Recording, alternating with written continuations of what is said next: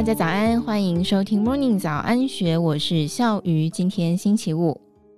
美国总统拜登为了力挺以色列，付出沉重的代价。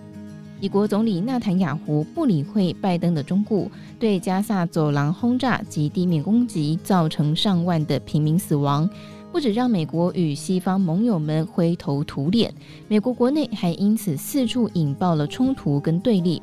联邦调查局 FBI 局长瑞伊更是在国会警告，加萨战争刺激对美国人的恐怖攻击威胁已经升高到截然不同的层次。十一月初，美国国务卿布林肯再度飞往以国，建议纳坦雅胡采行美国安排的人道暂停方案，先救出被哈马斯劫持的人质。不料，即便是贵为美国国务卿，他仍然是空手而返。其实，布林肯在十月十二号哈马斯恐怖攻击的第五天就飞往以色列。当时他与纳坦雅胡同框并肩召开记者会，表达美国对以国的支持。但是三周后的十一月三号，布林肯再访以国，他与纳坦雅胡的记者会却是分头召开，各自表述。布林肯两次访问的差异，充分看出了美国约束以国的能力与限制。纳坦雅胡所领导的以国政府成了拜登肩膀上不受管控的猴子，为此评估纳坦雅胡下台成为白宫会议桌上不断被触及的话题。拜登是外交战场上身经百战的老手，他在哈马斯恐怖攻击事件之后不到两周，就在枪林弹雨的威胁之下亲自飞到以国，白宫与国际媒体都大声宣传，拜登是来表达对以国的强烈支持。其实，美国要表达支持，由国务卿布林肯亲自拜访，拜登在白宫开记者会表态就已经足够。但是，拜登真正的目的是要当面忠告纳坦雅胡，避免全面的军事攻击，造成大量无辜百姓的伤亡。拜登在访问以国当天，就拿美国九一一事件的经验提醒以国国民，他的措辞非常清楚：正义必须被伸张。但是，我要提醒大家。当你感到愤怒时，不要被它吞噬。美国在九一一之后极度愤怒，我们寻求正义，最终也找到正义。但是我们也因为愤怒犯了许多错误。拜登与他的外交团队从事件爆发当天就知道，以国军事复仇行动将造成平民的重大伤亡。全球媒体报道的焦点一定会从哈马斯恐攻的罪行反转成对以国杀害加萨平民的怒火。而力挺以国的美国则会沦为箭靶，所以白宫一方面强烈表达支持以色列，却同时高声要求纳坦雅胡必须保护平民。而且拜登很快就公开宣誓，两国方案是加萨战争的终局。拜登将人道援助拉到与支持以国同样的高度。美国援助以国的预算案还在国会审议。不过，拜登就先拿出了一亿美元的人道援助款给巴勒斯坦人民，说服埃及总统塞西打开加萨边界，让联合国的人道援助能够进入加萨。拜登的团队也持续公开表达反对滥杀平民的立场。不过，纳坦雅胡的军事行动还是刺激了美国国内剧烈的对立情绪。十一月一号，数十名哥伦比亚大学的学生，在前国务卿希拉蕊所开设的课堂上，集体收起桌上的笔电，走出教室，并且在国际关系学院的大堂静坐抗议。另一方面，位于美国西岸的好莱坞原本就是犹太人的大本营，在哈马斯恐攻事件发生之后，立刻有多位知名的犹太人编剧写公开信，要求好莱坞的编剧工会西岸分部谴责哈马斯恐攻。但是工会主席史提姆。最终却无法完成公开声明。史蒂姆说：“大家的意见太分歧，没有共识。”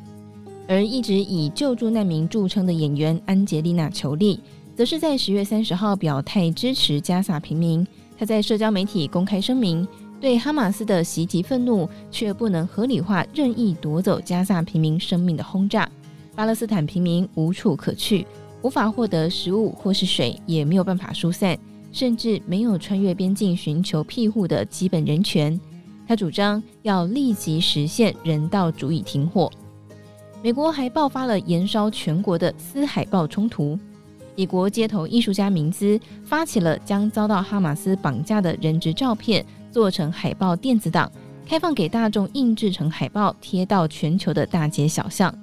但是反对以国滥炸的美国人看到海报就撕掉，甚至当场与贴海报的犹太支持者爆发了冲突口角。更糟糕的是中小学校，孩童只会用直接的语言表达情绪。加萨战争在美国中小学的校园演变成支持犹太与反对犹太的学生对立。少数的学校可以聚集犹太人、阿拉伯人等少数族裔，共同发表“我们都是美国人”的声明。但是大多数的学校则陷入了严重的分歧，遍布全美而且不断升高的校园冲突，迫使拜登政府正视，并且逼迫政府拨预算强化宣导，避免不同族群的中小学生变成彼此的敌人。至于挺以色列以及反以色列两边的群众抗议运动，则是不断的升温。十一月四号，美国华盛顿也跟法国巴黎、英国伦敦、德国柏林一样，数以千计支持巴勒斯坦的示威者上街，高举反以国的标语。以国复仇行动极为血腥，而且一意孤行的关键，当然在于纳坦雅胡及右派的政府。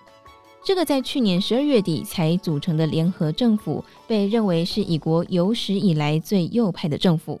而纳坦雅胡本人更是借着司法改名的名义，剥夺大法官否决政府决议的终审权，毁坏了三权分立的民主精神。纳坦雅胡跟美国前总统川普称兄道弟，对拜登则是公事公办。这是他从一九九六年至今第三度出任总理。而且是经历了极为惨烈的斗争，下台之后却又死而复活的百足之虫。过程当中，拜登大多都是站在他的对立面。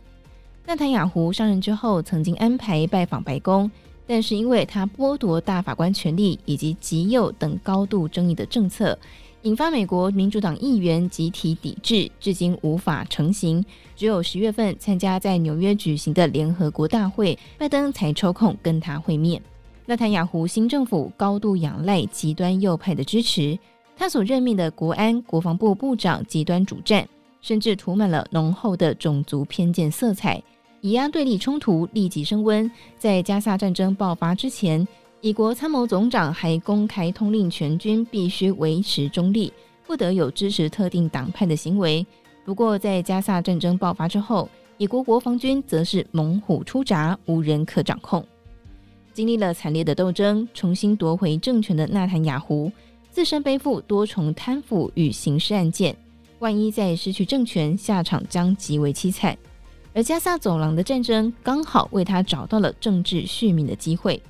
拜登跟他的幕僚当然知道纳坦雅胡可能会借着扩大冲突来绑架白宫，所以拜登虽然公开场合持续强调支持以国。但是内部讨论则持续推敲纳坦雅胡下台的情境。十月三十一号，联邦参议院通过了新任美国驻以国大使杜杰克的任命案。这个重要的职位从七月份就悬缺至今。陆杰克是犹太人，担任过奥巴马总统的白宫幕僚长跟财政部长。奥巴马、拜登在二零一五年推动伊朗跟六个强权国家签署限缩核子发展。换取经济制裁松绑的协议，陆杰克则是穿梭其中的关键人物。他也公开支持以国跟巴勒斯坦一边一国的两国方案，过往更是从来不吝于批评纳坦雅胡。拜登一边支持以国，一边升高对纳坦雅胡的政治压力。白宫全力拯救被哈马斯绑架的人质，更努力避免被以国的极端右派政府绑架。原本就对纳坦雅胡公事公办的拜登，会如何管住这只肩膀上不受控的猴子，正是加萨战争落幕关键中的关键。以上内容出自《金周刊》一千四百零三期，更多精彩内容欢迎参考资讯栏。如果任何想法，欢迎你留言告诉我们，或者是加入 Discord 群组一起参与讨论。当然，如果喜欢我们的话，也欢迎大家给我们五颗星的鼓励哦。感谢大家的收听，祝福大家有美好的一天，我们明天见，拜拜。年度最大金融盛事，二零二三台北国际金融博览会，十一月二十四到二十六，台北世贸一馆盛大展出，让您抢先体验创新的金融服务，还有超过四十场重量级财经讲座，帮您掌握第一手投资资讯。上网搜寻二零二三台北国际金融博览会，预约逛展，天天抽万元现金、住宿券等大奖哦！